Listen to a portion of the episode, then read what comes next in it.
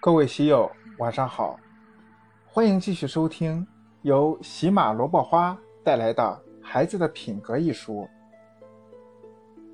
第二章：情绪力，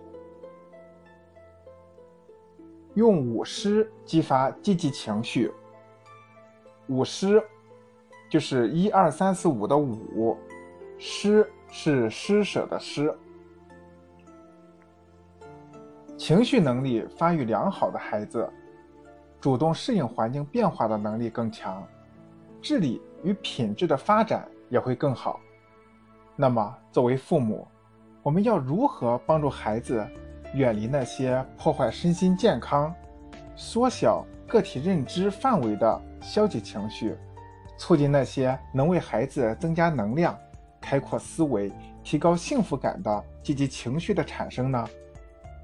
为了有效地控制负面情绪的影响，我分享一个五师原则。这不仅能帮助父母有效地控制自己的消极情绪，还可以引导孩子逐渐学会遵循原则，从而找到属于自己真正有意义的快乐。第一，言师。言是语言的言，师。是施舍的施，言施就是要学会表达、沟通和交流。语言是人类文化知识的载体，人的语言和知识信息从来不是印在大脑前额叶的符号，而是作为神经化学的联系流淌在我们全身。如果你留意，就会发现。人们在聊一些社会不公平的事件时，会越聊越愤怒，甚至拍桌子骂人；相反，人们在聊一些轻松快活的话题时，会由衷的笑起来。这是因为人从来不是被动、抽象的理解一些话题和概念的，而是带着身心的体验进行的。所以，多进行积极的表达、沟通和交流，往往就会产生正面效果。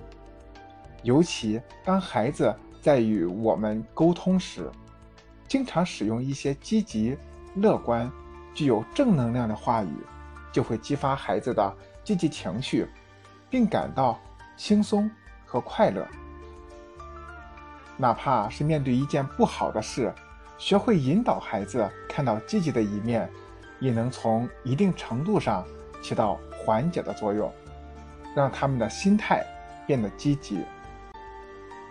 分享一个书中的案例，在海姆基诺特博士的著作《孩子，把你的手给我》一书中，有这样一个让我印象深刻的故事。有个五岁的女孩叫南希，她第一次去幼儿园时，看到幼儿园的墙上有一幅画，就大声问道：“这是谁的画？画的这么难看？”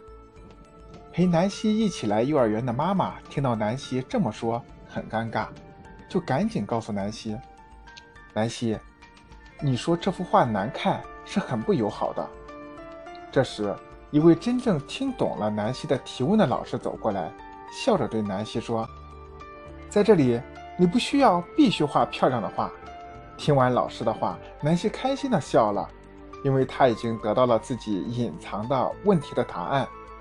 原来，就算我在这里画出不好看的画。也没有关系的。很显然，这位幼儿园老师很善于与孩子沟通。成人只有通过孩子外在的一些语言和行为，了解孩子表现背后的感受和需求，设身处地的理解他们，以孩子期待的语言与之沟通，孩子才会敞开心扉。